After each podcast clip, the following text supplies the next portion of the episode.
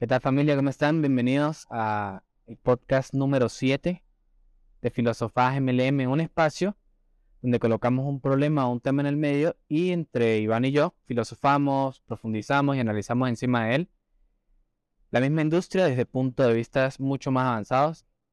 ¿Cómo está, hermano? Ah, bueno, todo bien. Emocionado porque hoy estamos grabando en un lugar hermoso. Me pareció chévere la dinámica. Salimos a la oficina. El clima está increíble. Y bueno, me regaló un episodio con información. Sí, ya con más frita, ¿no? Pero ya. Bueno, ya estoy. ¿Aclimatado? Sí, ya estoy aclimatado. Hasta yo.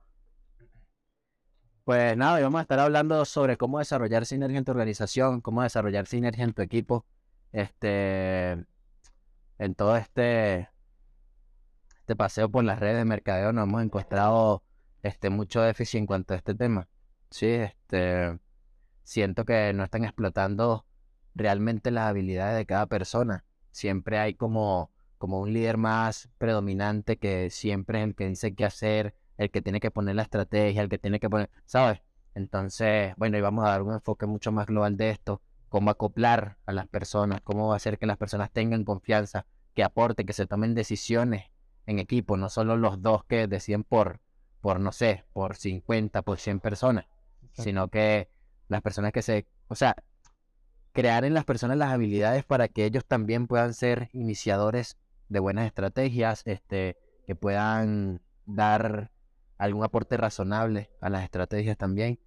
Y bueno, eh, decir que juntos se llega más rápido, siempre. Exacto, bueno, incluso el, el, el, concepto de sinergia, ¿no? Que para mí la, la, forma más fácil que yo encontré, de, que yo encuentro de explicarles que sinergia es que uno, es, es, como, es entender que uno más uno es tres.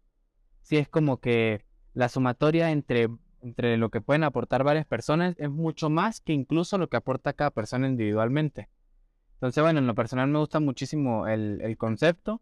Eh, además, porque en una organización para que sea sólida, para que sea duradera en el tiempo, para que también eh, prevalezca como un crecimiento constante, tiene que dar sinergia sí o sí. Claro. Sea, no puedes, no puedes venir y tener un equipo donde solamente le, da, le dice a la otra persona sobre qué hacer y que cada una se enfoque en lo suyo. Puede que crezcas, pero ¿qué tan, qué tan duradera está siendo tu, o, qué tan sólida está siendo tu organización? Eso te iba a decir porque este, me parece increíble que las redes de mercadeo sea un modelo de negocio en que solo no llega más rápido. Si sabes que siempre dicen como que no, si quieres hacer un negocio rápido, hazlo tú solo. Si quieres un negocio poderoso, hazlo con personas, pero este siempre necesitas a las personas. Entonces llegas más rápido con personas que sean competentes y que los ayudes a crear eso. Totalmente, ¿no? Y creo que también la, la sinergia es parte de que no, no todos sean iguales, ¿no? Que eso es un, mal concepto de duplicación, de que todos, todos sean absolutamente iguales, sino que más bien que sean un complemento, ¿no? Que bueno, eso eh, vamos a ir hablando un poquito más de eso. Yo tengo algunas estrategias que mostrar, algunas pautas, bueno, yo soy bastante de estructura. Eh, pero nada, me gustaría que comenzaras tú con qué tienes anotado, qué tienes investigado. Pues nada, justo a lo que venías diciendo, creo que sería el primer punto a tocar de, lo que tengo acá, que, que, me gusta mucho que empecemos con él, y es que el valor de un grupo se basa en las diferencias de opinión y de experiencias que aportan los integrantes. Esto que tú decías que siempre la duplicación se ha, se ha tomado como un, más que un absorbe, un copia copia lo que estoy haciendo, hazlo, que te va a funcionar. Y bueno, si soy fiel creyente de que puedes hacer todo lo que te digan que hagas y puede que no te funcione, puedes hacer todo lo contrario y puede funcionarte. ¿Ok? Yo estoy totalmente a favor de eso. Entonces sí, siento que tiene que existir un espacio de comunicación mucho más abierto en que se le dé mucha más confianza a todas las personas que vayan a integrar, de que ellos puedan opinar, puedan contar su experiencia. Y, y, esto por qué? Porque bueno, obviamente nos vamos nutriendo todas esas diferencias, porque no todos vamos a hablar igual, no todos vamos a responder de la misma manera, a lo mejor hayan unos más preparados que otros. Yo estaba pensando en, en unos, unos espacios de comunicación en que, ¿qué dificultad tuviste, sabes? Que sean problemas directos al grano. Como un pregunta y respuesta. Exacto, como un pregunta y respuesta abierta en que no sé, semanal o dos veces a la semana se reúnan todos y es como que, ¿cómo le fue esta semana? No, mira, me pasó esto con, me respondieron tal cosa, no supe qué decir. Y entonces que haya una persona experimentada, hey, es mejor hacerlo así, es mejor hacerlo así, yo te recomiendo esto. Entonces aparece otro y dice, bueno, yo Porque, porque es importante estar en desacuerdo en los equipos. Es importante estar de en tal manera. Exacto. No, yo lo hice de tal manera y también me funcionó. Entonces la persona empieza a absorber como que cuál me gusta más, cuál, cuál, cuál va más con mi, con mi personalidad. Y entonces el avance sería muchísimo más rápido. Claro, hermano, lo que pasa es que, eh, bueno, yo en lo personal creo, ahorita con todo lo que hemos venido estudiando estos últimos, este, este último par de años, que aunque, aunque tú tengas un paso a paso para que esa persona llegue mucho más rápido, aún así, con todo y eso, todas las personas nuevas que entren a tu organización tienen que estar dispuestas y saber que es un prueba y error. Aunque yo te voy a dar absolutamente todas las palabras que a mí me funcionan, cómo yo conecto, qué preguntas hago, cómo, cómo me visto, cómo miro, cómo todo. Igual, de igual forma, vas a tener que entrar en un proceso de prueba y error. Porque es que mi esencia y, y la, y la esencia de esa persona no son la misma. Entonces eso es lo que nos hace a todos, eh, digamos, ser únicos, obviamente, ¿no? Que cada uno tenga su esencia y lo que es co- como, como dar herramientas para que cada persona vaya diciendo como que, bueno, voy a probar esta, a ver qué tal, si no me sirve voy a probar esta, o mira, conecto más de hacerlo con esta persona, o conecto más como lo hace Iván, conecto más como lo hace Johnny, como lo hace Andrea, como lo hace Aleja, por ejemplo. ¿no? Y, y que a la vez también todos tengan o desarrollen esa chispa de liderazgo, lo que, lo que bueno, está intrínseco de, de ellos mismos tomar iniciativa. ¿A qué me refiero con esto? Tú tienes que ir creando en tu cultura de equipo, de organización, de grupo, que las mismas personas tengan la habilidad de sacar cualquier estrategia y mostrarla. Sí, lo hablamos en podcast pasado. Ahorita el networker tiene que salir, tiene que estar en videos, tiene que hacer presentaciones, tiene que, tiene que pararse en tarima porque se, se agarró mucho esa moda de que solo hay uno ahí arriba dándole, dándole, y esta es la estrategia, y lanzo estrategia, esto es lo que vamos a hacer, esto es lo que vamos a hacer, y nadie opina nada, sigue ahí este, imitando, imitando, imitando, ¿sí me entiendes? No, no hay un margen abierto en cuanto a, a colaboremos, colaboremos en esto. Tengo esto, ¿qué opinan ustedes? Claro, pero bueno, yo siento que ahí, ahí es, es como, como un, un- mal concepto, digamos, no mal concepto, digamos como que es una creencia entre las personas que están arriba liderando el equipo y las personas que están abajo.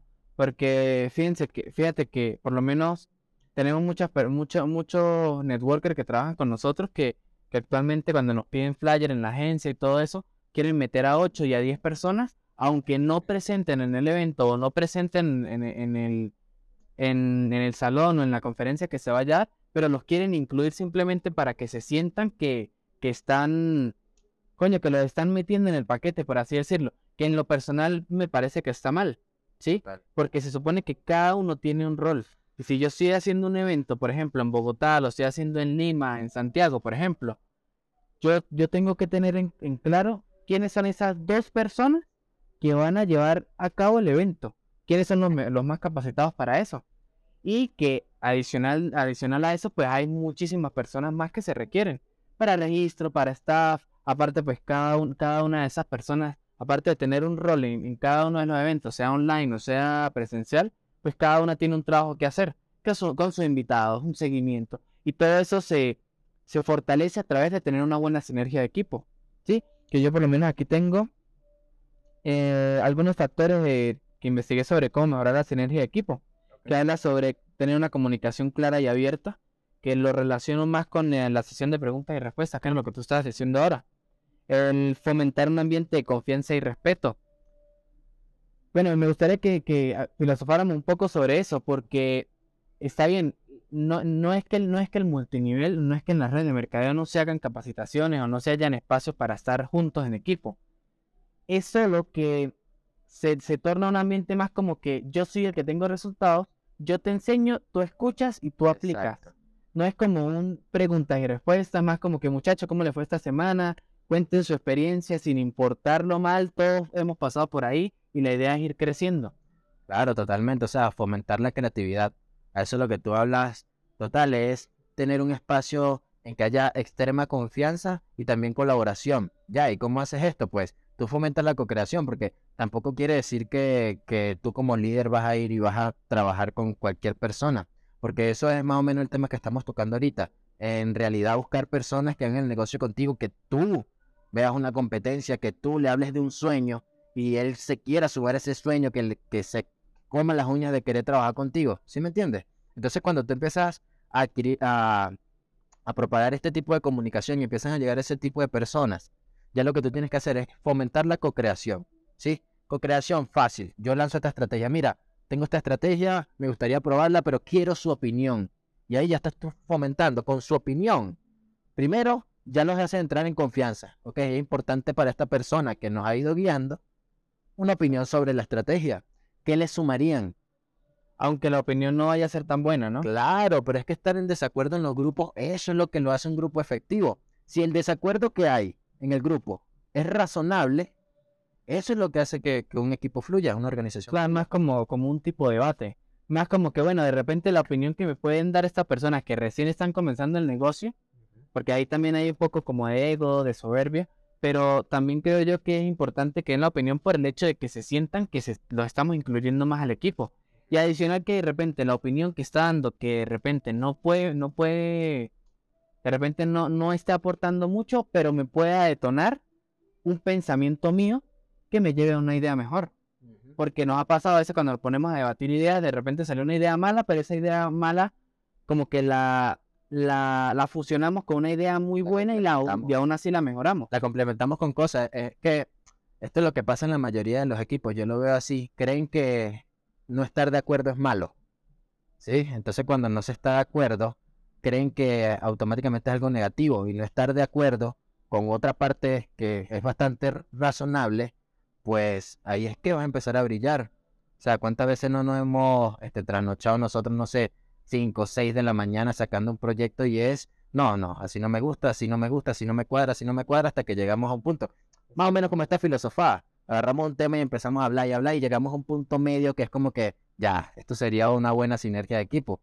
Pasa lo mismo en los grupos. Sí, porque incluso con, con, con estos podcasts o con todo este contenido, por lo menos las personas que nos han ido consumiendo los contenidos completos, pues puede que incluso no estén ni siquiera de acuerdo con, con, la, con lo que tú hablas o con lo que yo hablo, pero eso hace que le detone una idea externa, una tercera idea que conecta con esa persona pero que en sí están haciendo de un, de un debate, ¿sí? Como, como de, un, de un choque de ideas, que eso a mí me parece brutal.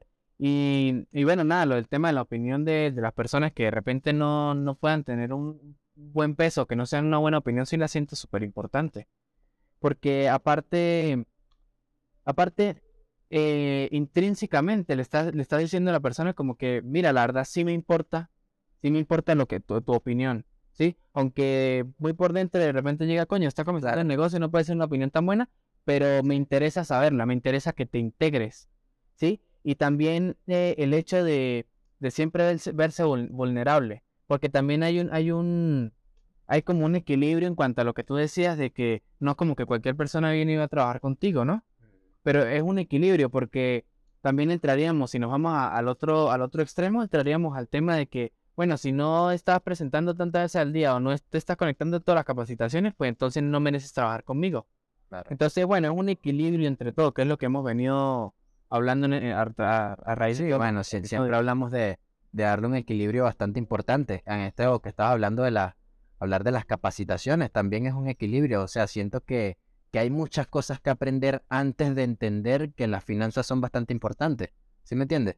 Entonces siempre nuestras capacitaciones o las capacitaciones de la industria en lo general son este tema financiero, ¿no? Y lo hemos repetido en varios podcasts, pero hay muchas cosas antes de eso, que sería este tipo de temas, cómo trabajar en equipo, cómo vamos a funcionar en equipo, ¿sí?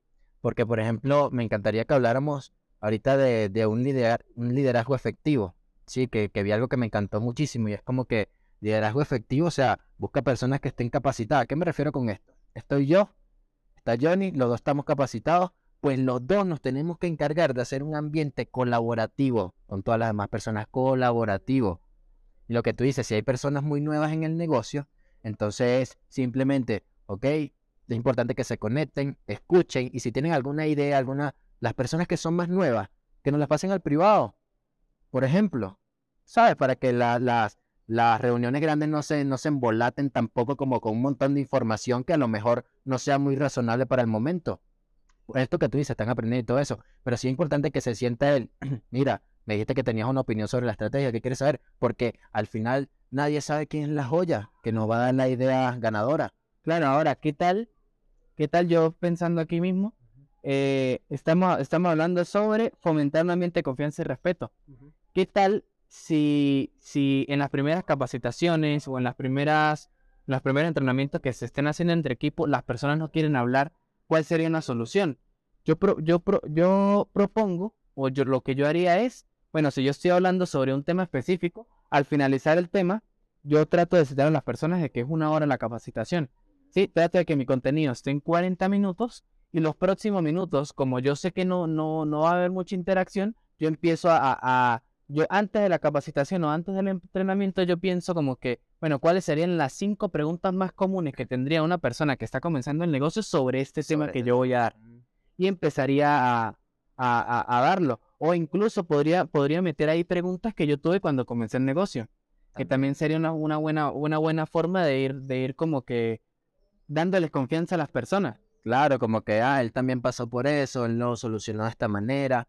Pero sí, súper importante siempre dejar ese margen de, de quiero que mi equipo sea creativo. O sea, yo lo pienso ahorita, todo el equipo que yo quiero, o sea, deseo que todos empiecen a desarrollar esa creatividad que lo hace único. Porque algunos a lo mejor son buenos para la oratoria, los otros a lo mejor son buenos para hacer, este, no sé, mensajes persuasivos que nos ayuden en WhatsApp. Y sea como que, hey, ¿querés estos mensajes persuasivos para, que nos, para, ayudarnos en WhatsApp? ¿Qué les parece? ¿Saben? Entonces, hay personas que desarrollan diferentes tipos de habilidades y esas diversas habilidades son las que hay que fomentar en el equipo. Es decir, si tengo una persona que es muy buena haciendo textos persuasivos para vender, pues vamos a buscar a un experto que nos enseñe profundidad sobre este tema también. Y seguimos nutriendo al equipo desde donde necesita. ¿Sí me entiende? Entonces, esto me parece espectacular esa idea que acabas de dar. Exacto. Bueno, a eso, eso me llevaría al tercero, que es reconocer y valorar las fortalezas individuales. Yo esto lo, lo enfoqué al, o, lo que se me viene como idea para aplicarlo es mediante el sistema de educación. reconocer y valorar las fortalezas individuales. ¿Por qué?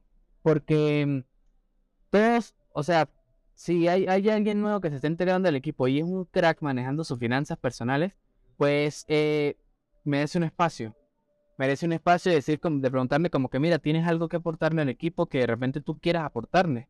Algo que tú digas, bueno, me destaco en esto y siento que se lo puedo, te lo puedo dar al equipo y siento que les va a servir. Y como que ir reconociendo esos, em, digamos, como que ese valor que tiene esa persona que se está integrando también al equipo, porque eso también le va, le va a dar también dando voto dentro del equipo, ¿no? Sí, totalmente, estaría impecable de verdad que que los verdaderos líderes se tomen el tiempo de preguntar, hey, sé que acabas de entrar, tienes una semana, cuéntame en qué eres bueno, que, te gustaría enseñarle algo, al equipo. Y esa persona con esa confianza te va a decir como que no, mira, yo de verdad no me manejo mucho con nada de este tema del emprendimiento, me gustaría más escuchar sí, estar presente, ah, bueno, perfecto, pero a lo mejor agarre uno que diga, mira, yo soy un experto en oratoria y persuasión que me gustaría darle una clase de tal, tal, tal, y ahí es donde tú empiezas a nutrir a tu equipo. Eso está brutal. Bueno, incluso, el, eh, bueno, en el, mundo del multinivel eh, entran muchísimas personas que tienen su emprendimiento y que están buscando generar otra fuente de ingreso. ¿Qué puede pasar con esto? Que también puede ser que eh, esa persona pueda, pueda hacer una capacitación sobre cómo cómo montar, por ejemplo, un negocio local, aprovechando que se está apalancando del multinivel, ¿no? Y, bueno, esto es un sinfín de, cosas, pero se puede reforzar esto aprovechándose de que nosotros no somos unos eruditos en todo. Si una persona que, bueno, ya llegó a unos resultados increíbles, pues tiene obviamente su, su, su pata coja. Tiene, tiene, tiene ese factor que de repente en espiritualidad pues no sabe mucho. Eh, en cuanto a meditación, tranquilidad y todas esas cosas no sabe mucho. En cuanto a creencias no sabe mucho. Simplemente sabe, es un crack vendiendo y es un crack eh, liderando equipo. Pero hay otros factores en los que es importante también como decir, no soy el mejor en eso. No soy el mejor en eso. Y, eso puede ser un contenido que puedo dar en una capacitación hablando de mi experiencia al, lograr tal cosa. Así que muchas veces hemos visto capacitaciones sobre cómo generé mis, mis primeros 50 mil dólares o cómo fue mi primer año en network marketing, ejemplo, pero que son eh, capacitaciones para contar su experiencia propia. Pero sí eh, eh, me parece muy brutal como que reconocer de que, bueno, yo en esa área no soy muy bueno y, o muy buena y puedo buscar una persona que esté dentro del equipo mejor. Si no, voy a buscar una persona que esté afuera. Sí, pues que ese es el tema. Este, que se buscan muy poco las personas por fuera Y afuera también hay personas que, aunque estén en otras industrias, de verdad tienen una información que, o sea, vuelan los sesos, o sea, literalmente. Este, de hecho, recuerdo que cuando yo llegué a educar, o sea, hace unos dos años, cuando empecé a educar a personas este, que hacían redes de mercadeo, pues mi información era, o sea, es todavía demasiado valorada en cuanto a persuasión, o sea, abierto panoramas, ¿no? Como que, claro, esto era así. Entonces, sí, sucede mucho. De hecho, es un tema que, que tengo este, por acá, que es el tema de, de buscar este, fuera de tu nicho talentos increíbles. Y eso lo va a disfrutar tu equipo demasiado. No escuchar siempre la misma información, no escuchar siempre a la misma persona. Siempre eh, son los mismos dos líderes, los mismos tres líderes que se conectan y otras vuelven a repasar y a repetir. Y entonces esto va a hacer que tu equipo se mantenga bastante enfocado. O sea, la idea es que conozcan muchas cosas de distintas personas. Eso es lo que crea a un verdadero emprendedor, en mi opinión. No sé qué opinas tú. Pero la interpretación de las experiencias ajenas son las que te llevan a un camino esa interpretación de experiencia ajena. Mientras más yo historias escucho, mejor me vuelvo, más experimentado. Exacto, pero, coño, eh, ahí, hay, un, hay un temita también, porque muchas veces nosotros, que bueno, eso nos pasa absolutamente a todos, que nos dice, coño, esta persona no la, no la veo teniendo unos, resultados increíbles, pues no me apetece tanto escucharlo. Pero, ¿qué tal si esa persona, bueno, no, no, de repente no, no, se muestra mucho en cuanto a cómo le, le está yendo, pero de repente le está yendo increíble. Y de repente la información que yo quiero que me aporte es sobre, no sé, espiritualidad, por ejemplo. Sí, o sobre cómo aprender a, cambiar, a, a, controlar la ansiedad. Cosa que obviamente no es necesario yo saber que una persona está generando miles de dólares para yo poderlo escuchar sobre, sobre cómo, que me dé consejos sobre la ansiedad. Que son cositas son cositas de llevar un equilibrio, ¿no? Pues tampoco es que vas a venir y a, agarrar a cualquier bo, cualquier bo y la vas a sentar ahí para que le enseñe a tu equipo y te enseñe a ti cosas. Pues también es valorar el tiempo.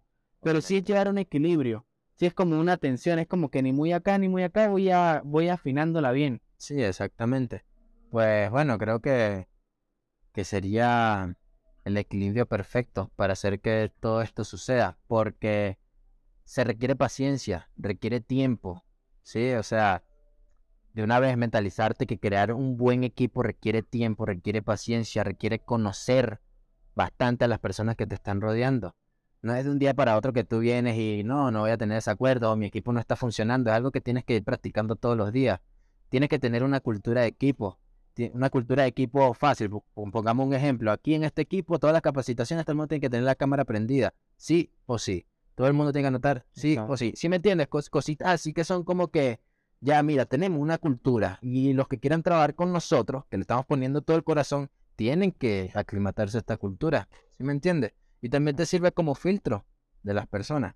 Pero sí, este, yo recuerdo pues de mi historia, ya llega un momento, pasan dos meses y capacitación, capacitación, y sigue siendo lo mismo que, ¿qué harías tú con, con el millón de dólares que que ajá, que Robert Kiyosaki, que las finanzas y dale y dale. Y llega un momento que yo apagaba el teléfono, apagaba el wifi y al, y al otro día me inventaba cualquier excusa.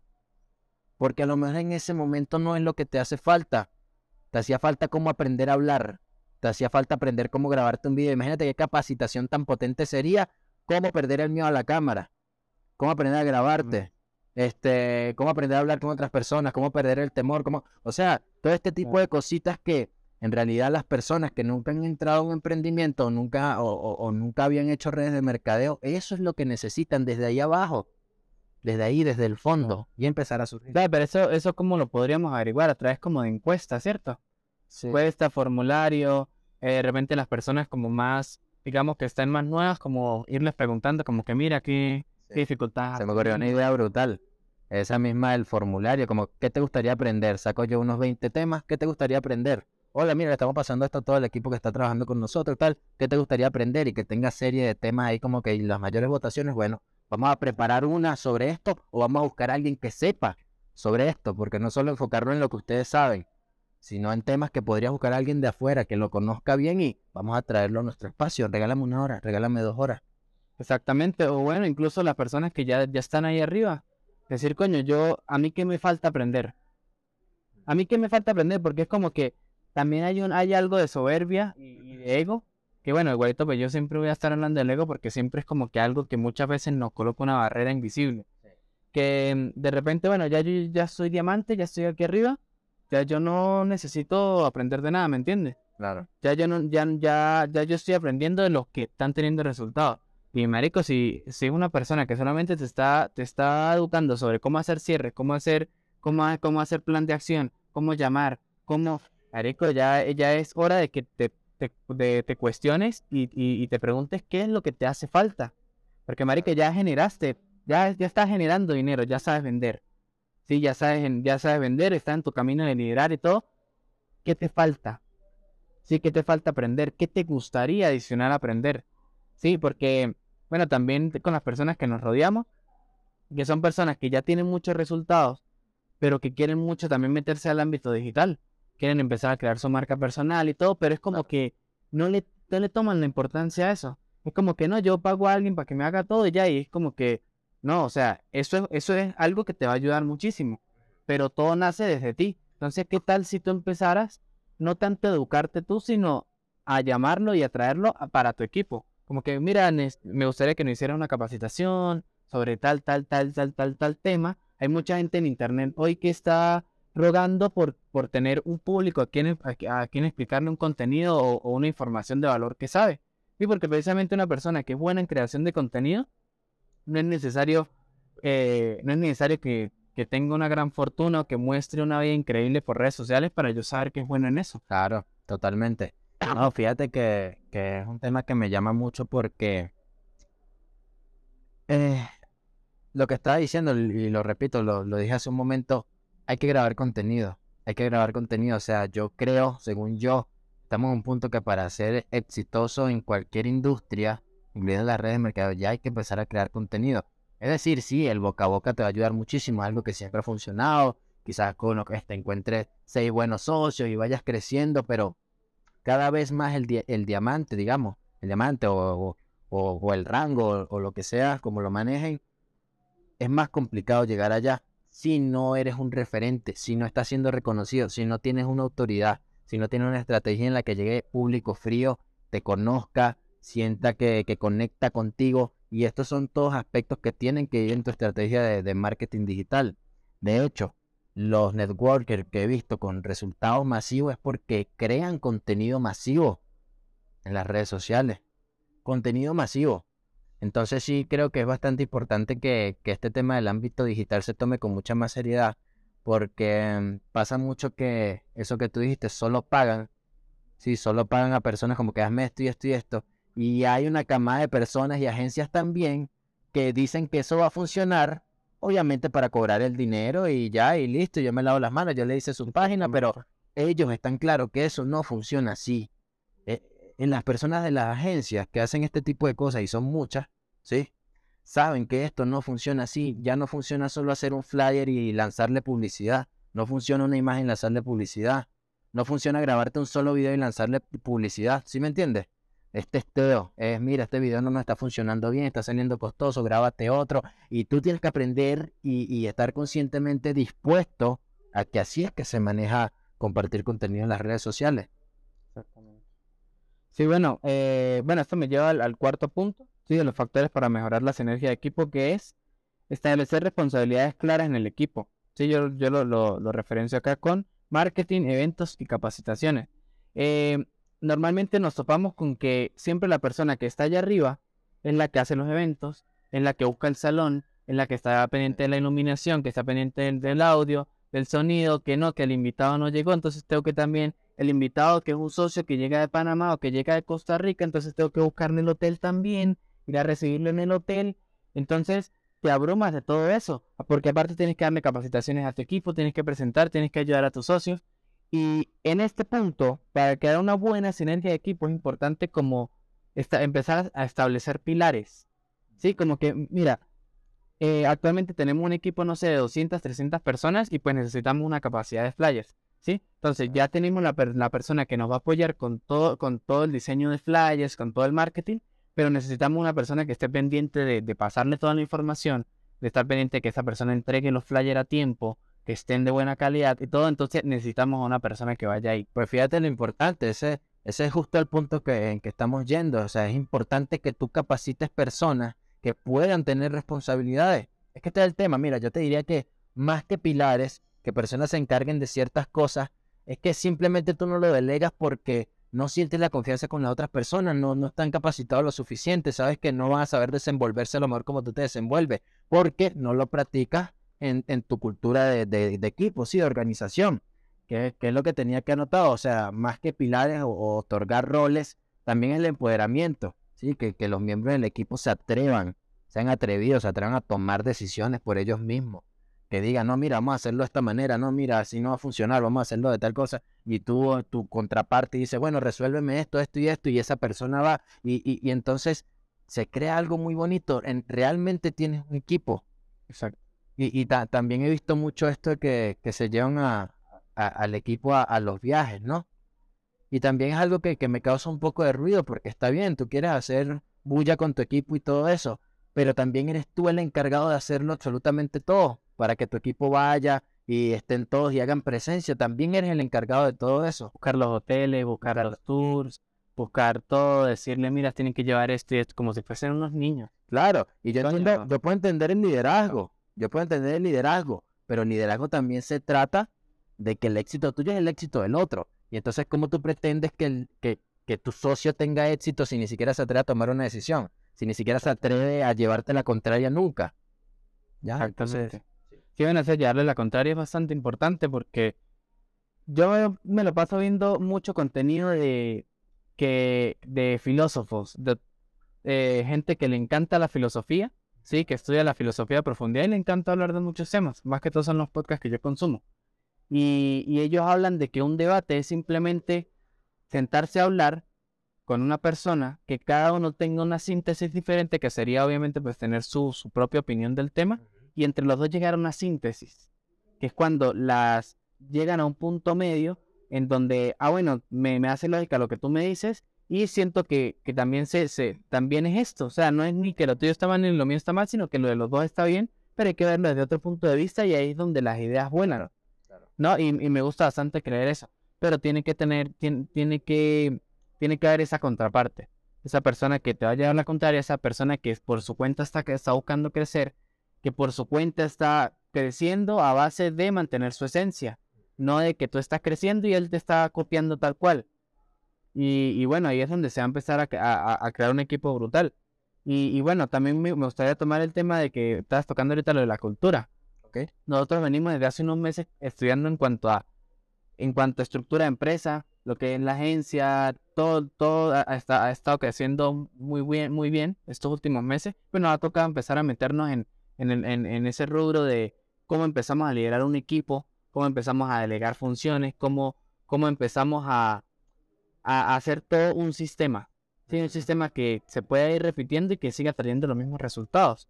Entonces, este mentor que yo estaba estudiando precisamente sobre cómo mantener una cultura organizacional buena, es olvidándonos 100% de la estrategia. Eso no es para nada estrategia, la cultura habla eh, o tiene que ver con cómo se expresa en equipo. Sí, de que por ejemplo, si yo contigo estoy hablando de un tema y yo estoy buscando a una persona que está en el equipo, en el círculo en el que estamos, hay personas que nos están escuchando. O sea, empezar a, generar esa cultura de que, ah, bueno, tal persona está es, e, en este equipo, la gente juzga a las personas cuando hacen algo malo. Entonces, o sea, hay, hay más tela que cortar ahí. Sin embargo, eh, siento que, que, todo va desde ahí. Si, si nosotros quitamos la estrategia, ¿qué nos queda? todo eso que nos queda, quitando la estrategia, sería la cultura organizacional, ¿no? Sí, totalmente. Bueno, en cuanto a esto de la cultura, lo que estaba hablando también sobre, sobre los desacuerdos, es que nos pasa a nosotros, sí, es la historia de nuestra vida, tú y yo no somos para nada iguales. Tú trabajas de una manera demasiado distinta y estructuras todo y sistematizas todo. Yo voy más anclado a, a, algo lógico de lo que yo creo, de lo según yo, o sea, investigo muy poco, es más lo que lo que tengo acá que he leído tanto y escuchado tanto, eso que digo, o sea, el poder de el poder de, integrar a ti las interpretaciones de, muchos temas de que repites y repites y repites y vas absorbiendo de varias personas lo que más te gusta. Sí, entonces eso yo lo voy acoplando a todo lo que yo hago. Y es esto. Y las formaciones, obviamente, este, que, está, que nosotros preparamos, este, es valga la redundancia, preparación. Es preparación, es prepararte para un momento. ¿Sí? O sea, te estoy colocando muy fuerte para que cuando te llegue ese momento tú sepas qué hacer. No yo decirte lo que tienes que hacer.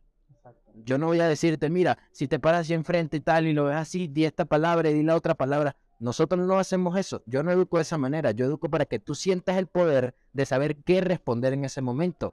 Con, con tu propia mente, tu versatilidad. Crear que las personas sean versátiles en lo que hablan, cómo negocian, este, que beneficia a ambas partes. Dónde conectar, dónde no conectar, dónde seguir hablando, dónde no seguir hablando, cuándo escuchar. Porque lo que la mayoría no entiende es que el, mayor gancho de la persuasión o, la, o la herramienta más preciada de la persuasión es el escuchar. Mientras tú más escuches, más oportunidades tienes de saber qué vas a hablar con la otra persona. Sí, bueno, saber escuchar, ¿no? Pero solamente escuchar no es simplemente callarme, sino analizar qué está diciendo la otra persona. Sí, eh, eh, empezar a conocerla, empezar a lanzarle ganchitos para que me vaya soltando más sobre qué es lo que quiere, qué es lo que busca, qué es lo que es esa persona. Y, y sí, todo ancla eso. Eso me lleva a evitar al quinto, al quinto factor, que es celebrar los éxitos y aprender de los fracasos como equipo. ¿Sí? Eh, esto, no, esto no lo ancla nada porque está más claro. Pasa que cuando, cuando cometemos una cagada, ¿sí? Ahorita más, más, más adelante yo voy a hablar un poquito sobre unas estructuras para generar embudos de venta, pero supongamos que como equipo general hicimos un embudo de ventas, todo bien, pero no funcionó. No funcionó, se generó una cagada. ¿Qué es lo que pasa en la mayoría de equipos? No lo vuelven a hacer. No lo vuelven a hacer, fue una cagada, no funcionó. Ya, e incluso muchas veces ni siquiera se habla del tema. Entonces, ¿qué siento yo que es, que, es importante? Recalcando este factor, que es aprender de los fracasos, reuniéndose todos como que, bueno, muchachos, ya todos sabemos que fue una cagada, no funcionó, pero ¿qué aprendimos? ¿Qué aprendimos que no tenemos que volver a hacer de la misma forma? ¿Qué debemos cambiar? ¿Qué debemos estudiar para complementar ese conocimiento y que no nos vuelva a pasar eso? Porque tampoco la idea es, no es dejarlo de hacer, sino la idea es empezar a, modificarlo y ver cómo hacemos que esta vuelta funcione. Sí, que en, la, mayoría del, la mayoría de los multiniveles creo yo que es, donde, que es donde ha estado la escasez de innovación. Que es que cuando intentan algo nuevo y no les funciona, no lo siguen intentando sino que echan para atrás y siguen haciendo lo mismo que vienen haciendo, que obviamente les está funcionando, pues les está funcionando en una medida muy pequeña. Claro. Así que vamos a colocarlo en temas más de, de embudo de venta, de presentación. Si yo veo que yo le estoy presentando a 10 personas y estoy firmando uno, pero vengo y intento una presentación nueva y no se firmó, coño, marico, intenta 10 más a ver si con esa cuánta, con, esa estructura, con esa forma de presentar el negocio, cuántas personas firman. Pero no, vienen de intentarlo 100 veces con, un, patrón que aprendieron, de, que, que aprendieron, que replicaron tal cual de otra persona. Entonces intentan algo nuevo y con la primera ya, ya lo dejan de hacer. Entonces yo creo que ahí hay que colocar un puntico en que hay que aprender de los fracasos y obviamente pues celebrar los éxitos. Cada vez que haya algo brutal, la partimos con un evento, se, se, cerró se, se cerraron rangos, qué sé yo, bueno, vamos a hacer una cena, Vamos a hacer una reunioncita, no sé qué opinas tú de este tema. Pues...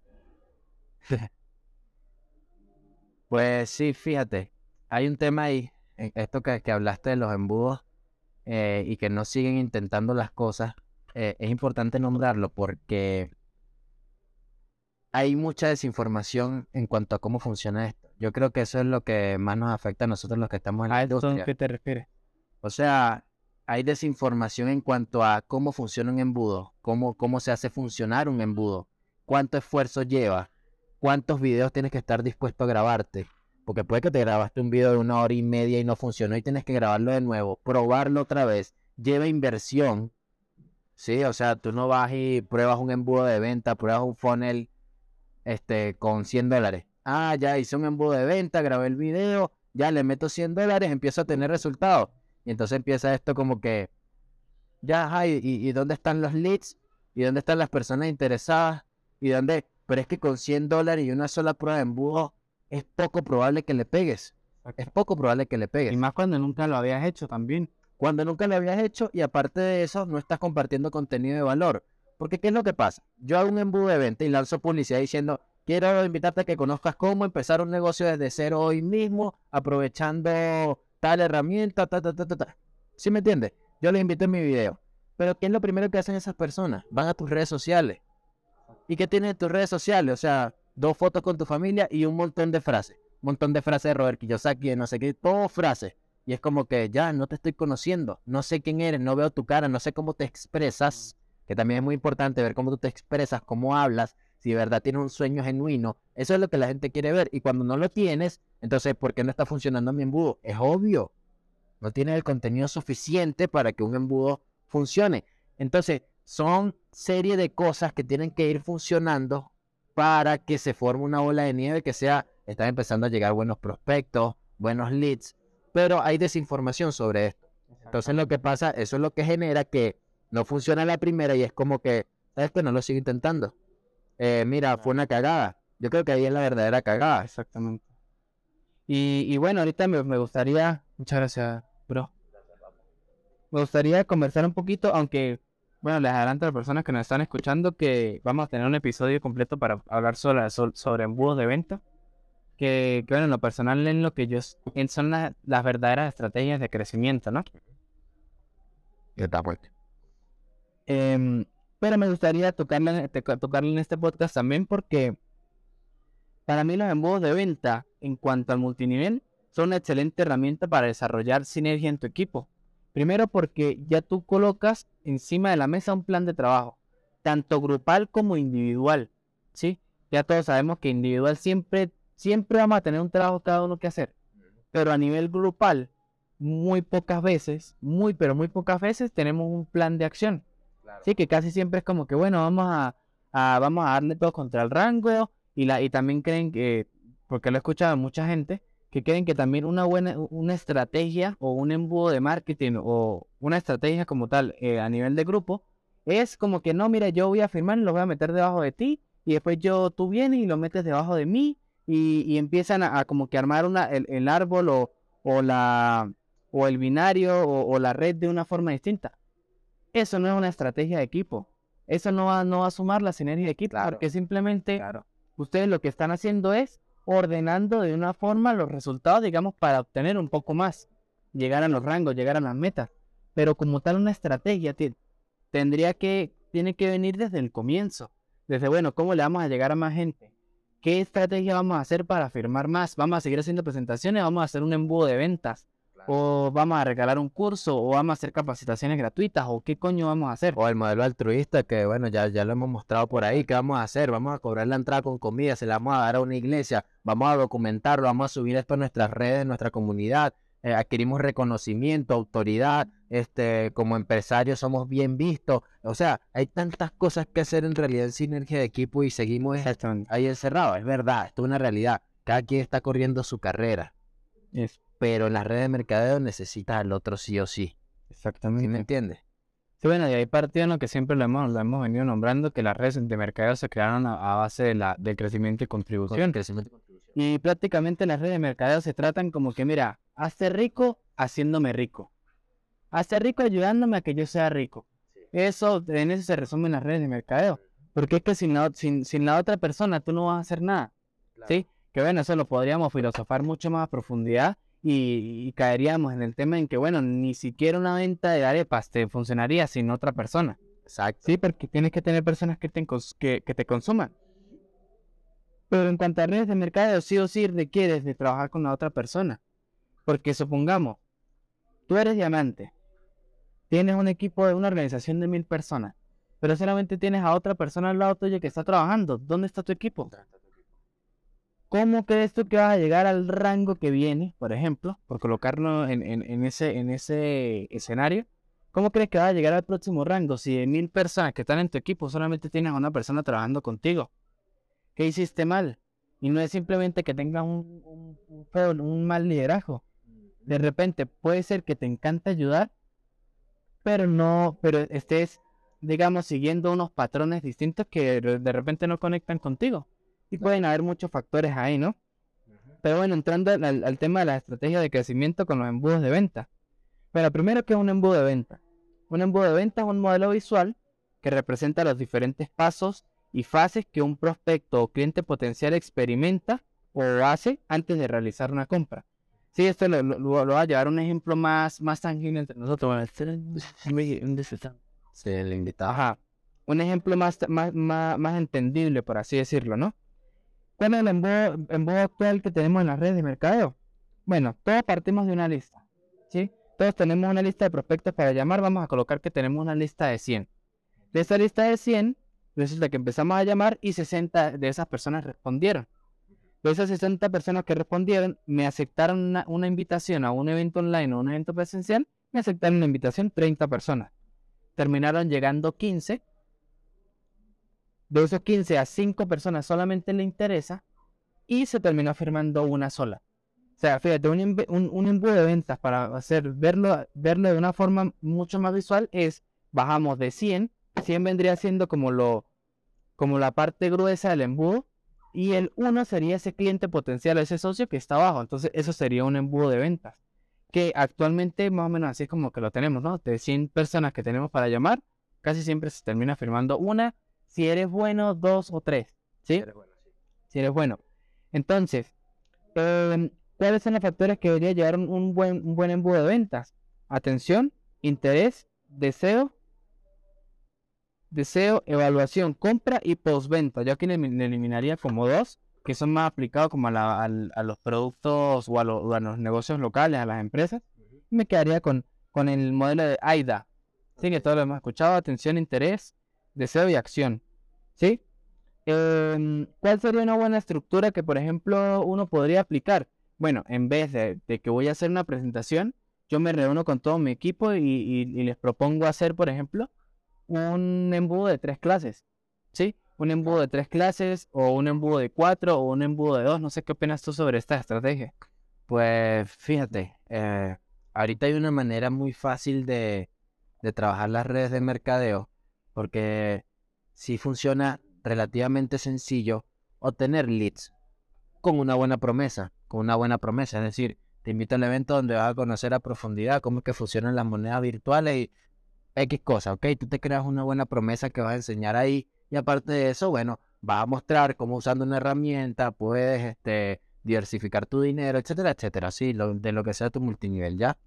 Entonces, cuando tú creas una buena promesa y la lanzas al mercado, entonces empiezas así a obtener personas, puedes empezar a llenar grupitos de WhatsApp. Nos ha ido muy bien con ese tipo de estrategia. Totalmente. ¿Sí?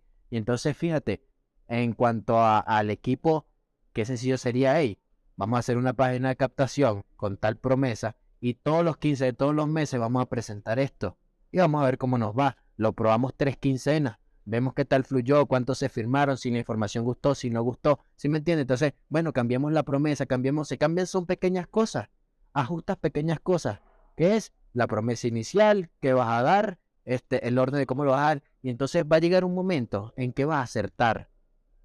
Vas a acertar con un tipo de información. Y tú dices, ok, aquí tenemos la presentación ganadora con la promesa ganadora. Y vamos a estar llenando salones de Zoom, ¿sí? Cada 15 días. ¿Ya? Entonces, este, como dices tú, hacer buena estrategia ahorita, tú puedes dividir esas clases en dos días, tres días, mantener a la gente bastante enfocada, este, brindarles buen material de apoyo, este, unos buenos mensajes de expectativa, mejorar mucho en lo que son el tema de los mensajes. Entonces, hay muchísimas cosas que hacer digitalmente que no necesariamente son complejas. ¿Sí me entiendes? Exactamente. Sí. O sea, son solamente como de, primero proponerse hacer, hacer algo diferente, Total. investigar un poquito sobre los embudos de venta que son una, una forma maravillosa de, de- de vender lo que sea. Y em, someterse también a la prueba y error. Porque, coño, aquí lo recalco muchísimo, porque es que como normalmente todos estamos en una carrera por el rango, entonces dejamos de experimentar cosas nuevas. Decimos, no, no voy a perder dos meses buscando tener una, un embudo de ventas que me funcione. Pero lo, que están, lo que están ignorando es que cuando tú le llegas a pegar a una estructura de, de presentación que funcione, a una promesa que funcione, a una información que llegue y que, que empiece a firmar bastante, ya ahí no te para nadie. Ya es una estrategia que te sigue funcionando durante un año, dos años, que nosotros lo hemos visto, lo hemos visto en varios referentes de los cuales hemos aprendido en el transcurso de, de, de, bueno, de nuestra trayectoria. Que son personas que le han dado hasta 6, 8 meses cambiando el webinar, cambiando la presentación, cambiando la forma en cómo lanzan publicidad, metiéndole full contenido de valor y tal, y metiéndole full solamente para llegar a ese embudo de ventas que sí está convirtiendo. Porque ya cuando, o sea, repito, cuando ya tú lo tienes ya listo, lo único que tienes que meterle gente. Si ya tú sabes que si tú metes 10 personas y salen 3 o 4 socios, las matemáticas son simples. Si metes 100, pues van a salir 40. Si metes 1000, van a salir 400. Qué brutal sería eso.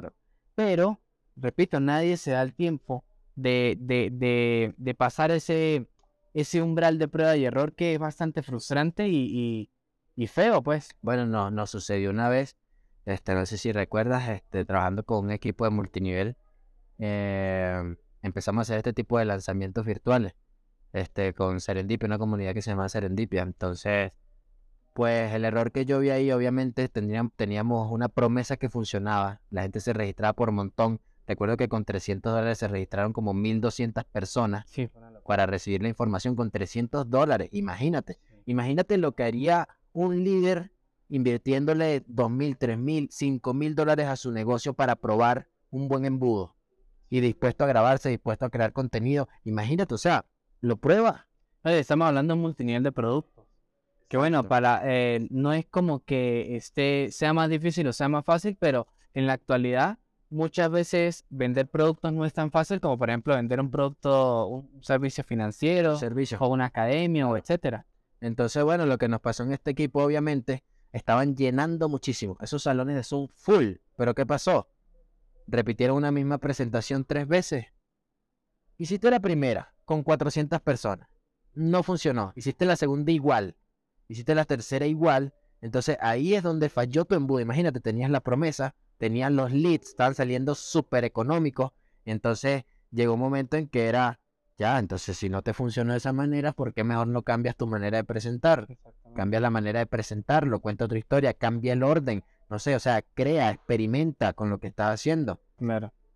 Claro, pero acuérdate que también hubo un factor, eh, recordando ese, ese, eh, ese embudo de ventas que hicimos, hubo un factor que era que la o sea, el equipo que eran, si no me equivoco, eran cinco o seis personas, repartían los leads por igual entre todos y mucha gente lo que hacía era mandar unos testamentos increíblemente largos con la hora para 10 países, con el link de Zoom como tres veces en, el mismo mensaje, que obviamente pues nadie le provoca leer eso. Claro, sí, no, ya. Aparte de eso, súmale que de las seis personas, las únicas que se conectaban y estaban interesadas en cómo tenía que funcionar el embudo eran dos. Entonces, obviamente, eran seis que pusieron el dinero para hacer la estrategia, pero solo se conectaban a las capacitaciones de nosotros. Cuando llegó el montón de leads, obviamente, los únicos dos que sabían cómo escribir, cómo conectar, los otros ya hicieron un desastre. Exactamente. Entonces, bueno, ¿con a, qué vamos con esto? Que, o sea, aparte, es un prueba y error, pero en un, en un embudo de ventas no es como que solamente tienes que preocuparte en la presentación. Tienes que preocuparte por muchas otras cosas. Mira, por lo menos volviendo al tema que, que, yo tocaba, de que eh, en, en, un, en un escenario eh, hipotético, ¿no? tenemos una lista de prospectos de 100 personas. Eh, de esas 100 personas, esas 100 llamadas, 60 me respondieron. Sí, de esas 60 que me respondieron, solamente 30 asistieron. Pero ¿qué pasa si de esas 60 que me respondieron, las otras 40 que no me respondieron, ¿Qué tal si yo les escribo por WhatsApp y me responden 20 más? ¿Qué tal si de esas 60 llamadas y, que aceptaron 30? ¿Por qué no más bien practico mi llamada, ejemplo, para que en vez de 30 me, me acepten 40, me acepten 50? Eso automáticamente me va a empezar a mejorar los números de todo mi embudo. Sí, entonces, eh, toco este tema para, para aclarar mi punto. Pero en cuanto a embudos de venta a nivel digital, en cuanto a presentaciones, también es algo en lo que ustedes pueden ir mejorando. Si ustedes tienen, si eh, logran montar un embudo de, marketing o un embudo de presentación de tres clases y vieron que en la primera se conectaron 100, 200, pero en la tercera disminuyeron a la mitad, en la segunda, ¿qué es lo que están haciendo mal? O, no es que lo estén haciendo mal, ¿qué, ¿qué, pueden mejorar? Hay que mejorar. ¿Qué pueden mejorar para que no se reduzca la mitad, sino que se reduzca de repente una tercera parte solamente? ¿no? Y por ahí se puede empezar a mejorar. Ahora, en cuanto a estructuras, de, en cuanto a estructuras de venta, de, de embudo de, de, de, marketing, que este sería como el último tema que me gustaría tocar, ¿ok? Es cómo le podemos ayudar a las personas que nos están escuchando a que ellos digan, como que sí, está bien, ustedes nos están diciendo que, hay un, que podemos dividir nuestra presentación en tres partes, pero ¿cómo lo hacemos? O sea, un día eh, enseñamos, otro día presentamos el negocio, ¿cómo lo hacemos? Ok, pues fíjate, lo primero que podría aportarles en cuanto a este tema es que si usted hace un embudo de tres clases, es totalmente fácil la división y puede empezar a verlo por porcentajes y ustedes mismos pueden empezar a experimentar con todo esto. Pues en mi caso, o como lo hemos probado, funciona muy bien que en una primera clase sea 100% contenido de valor. 100%, o sea, tú sacas una temática que quieres enseñar, que quieres que la gente aprenda, que voy a hacer que la gente anote. Yo siempre doy ese ejemplo. O sea, tu primera clase es para que la gente anote, anote por montón, como loco, cosas nuevas que está aprendiendo para que actives en esa primera clase, esa primera sea suficiente para activar el factor reciprocidad. ¿Sí? Un gancho de persuasión que, bueno, ha existido toda la vida, es pura evolución, ¿no? Entonces, ya, tú dando puro contenido de valor, pura información buena, eso sí, enfocarte en que sea bastante valiosa, que tenga bastante calidad para ese nicho al que tú llegaste con tu promesa. Entonces, la primera haces eso, 100% contenido de valor. Ya la segunda, entonces dejas un 20% para expectativa, 90, expectativa de lo que tú tienes para mostrarles. Es decir, se reúnen otra vez la siguiente clase y entonces... la segunda. Exacto, segunda clase 80% contenido de valor y dejas un 20% para crear expectativa. ¿Qué es crear expectativa? Pues ya tú hablas un poco sobre lo que tú haces y te lo vas a mostrar tal día que seguiría la tercera clase. La tercera clase puede ser solamente venta, si tú quieres. Pero ya hiciste un filtro muy importante y a esa solo se van a conectar las personas que de verdad quedaron interesadas en lo que tú haces. Exactamente. ¿Ah? Fíjate cómo dividiría un embudo muy bien de tres clases en el que sí actives el factor reciprocidad, porque esto sirve para activar la reciprocidad. Tú me diste tanto que ahora yo quiero escucharte. Ya sé cómo te expresas, te conozco, me encantó tu manera de soñar, de hablar, de... Y entonces ahí ya conecté. ¿Qué es el error grande que pasa? O sea, sí, llenas Zoom con 600, 700 personas, pero llena y lo que lanza es una presentación de negocio.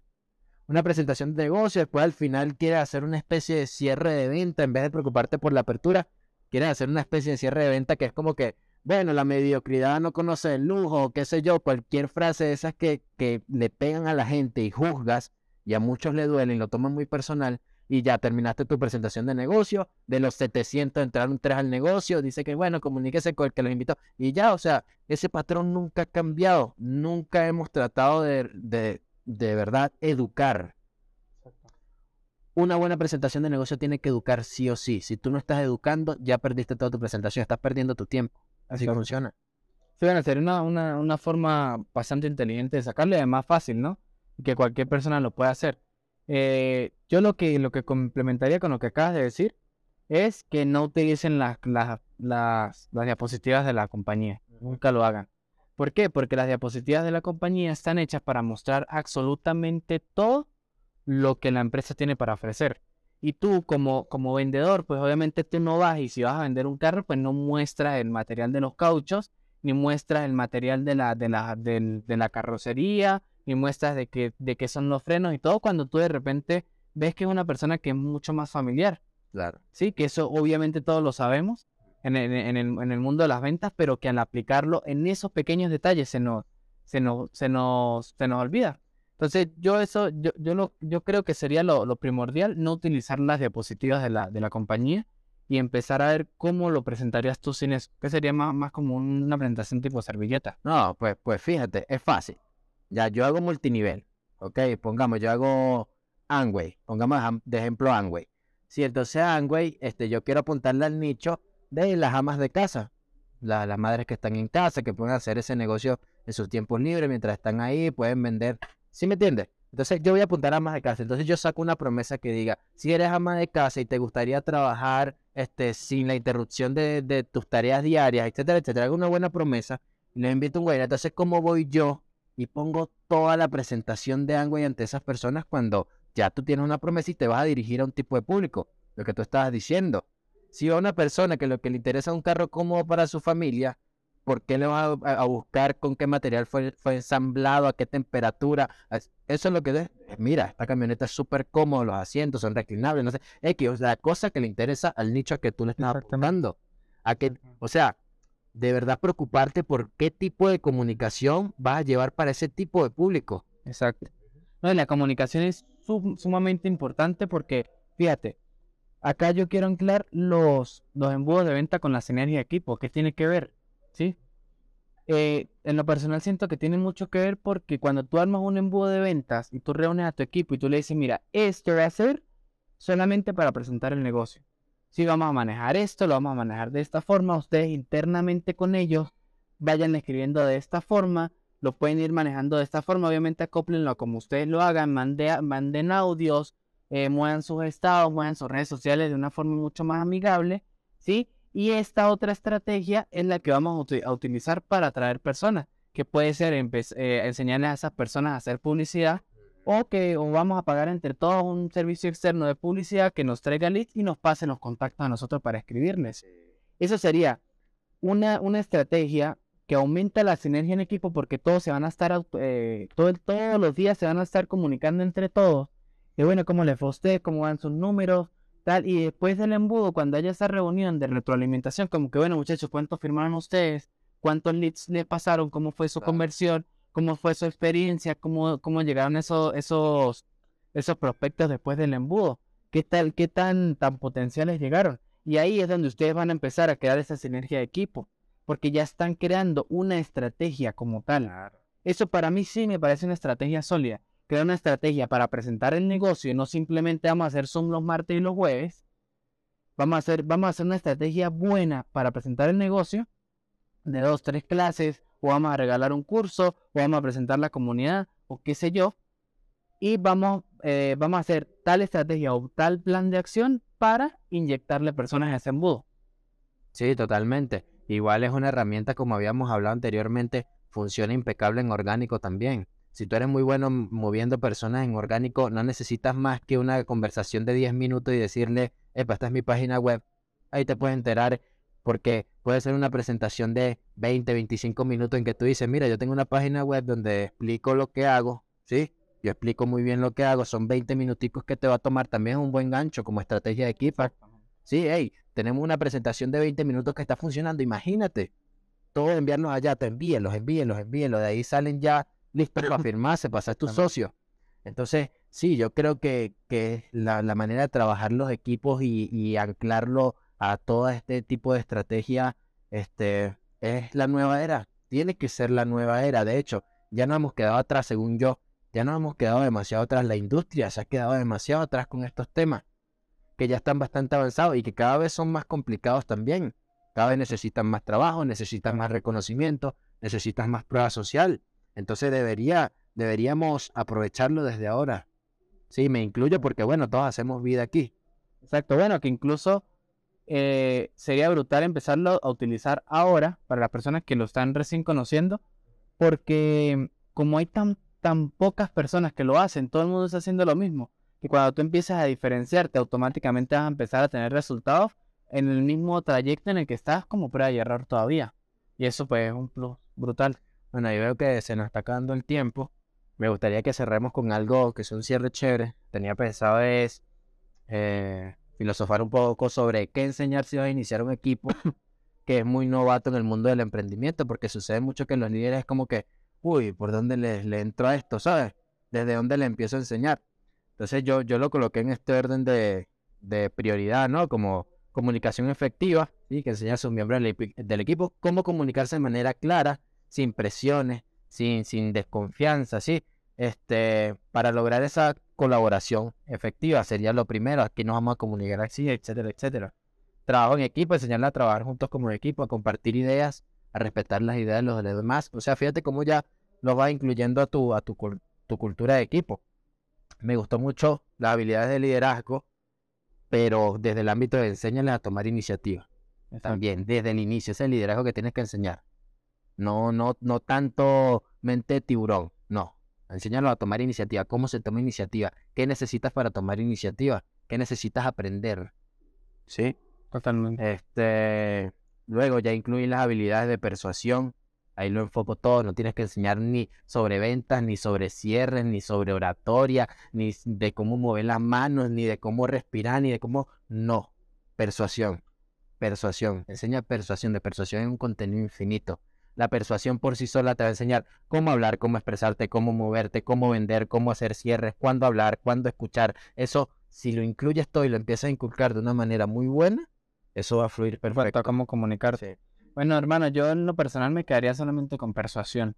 Siento que eso engloba todo. Eh, yo yo me, me, colocaría a full a, leer sobre persuasión, sobre los inicios de la persuasión y sobre qué, qué, qué aspectos les puedo yo ir enseñando para que, ellos, que sean algo generales, para que ellos empiecen a aplicarlo un poquito de eso, un poquito a todo. Para que ellos también no, no pierdan su esencia y empiecen a tomar la confianza de poder explicar las cosas, por ejemplo, como el negocio, como ellos, como ellos lo entiendan. Y así empiecen a, tener resultados desde su esencia, sin que, sin que empiecen a, tener cambios tan drásticos. En cuanto a límites, yo diría, le pondría un límite, un stop a lo que es capacitación de motivación. Ya son demasiadas de motivación, es demasiada motivación. Yo si enseñara motivación, te lo digo personal, según yo, enseñaría a las personas cómo motivarse ellas mismas. Esa sería mi única capacitación. ¿Cómo te motivas tú mismo para que sigas trabajando? Hacemos autopersuasión. Claro, la autopersuasión. Ah, bueno, imagínate. Enseñarle autopersuasión para que esa persona no dependa del éxtasis de, no, tres, cuatro capacitaciones a la semana de pura motivación para lograr que hagan algo. No. Exacto. Sí, bueno, el multinivel tiene un, una sobredosis de motivación, ¿no? Actualmente. Pero bueno, eso, lo, lo, profundizaremos en otro episodio. Ya se nos acabó el tiempo. Yo, la verdad, estoy bastante agradecido. Me gustó bastante hacerlo hoy aquí afuera. ya, ya, está empezando a ser más frío, ya se fue el solecito, pero. Pero bien, me, me provoca un cafecito ahorita sí. Sí, bueno, nada, invitarlos en este final a que obviamente se suscriban, nos den like. Este es parte de nuestro crecimiento, parte de su crecimiento. Como siempre decimos en los comentarios, coloquen qué temas les gustaría que tocáramos, en qué ha tenido debilidades, en qué en que no están de acuerdo, hablando con el tema de hoy, que no están de acuerdo con nosotros. Y ahí, bueno, recuerden que nosotros también somos humanos, este, nos educamos en miles de cosas, filosofamos, bueno, etcétera. La idea es que creemos algo bonito nosotros, ¿sí? Nosotros no queremos ser los de la verdad absoluta. Para nada. Sí, queremos desacuerdo. Queremos desacuerdo para seguir creciendo todos. Sí, exacto. Eso también nos va a ayudar a crecer a nosotros también. Totalmente. Así que bueno, familia, nos vemos en el próximo episodio. Gracias.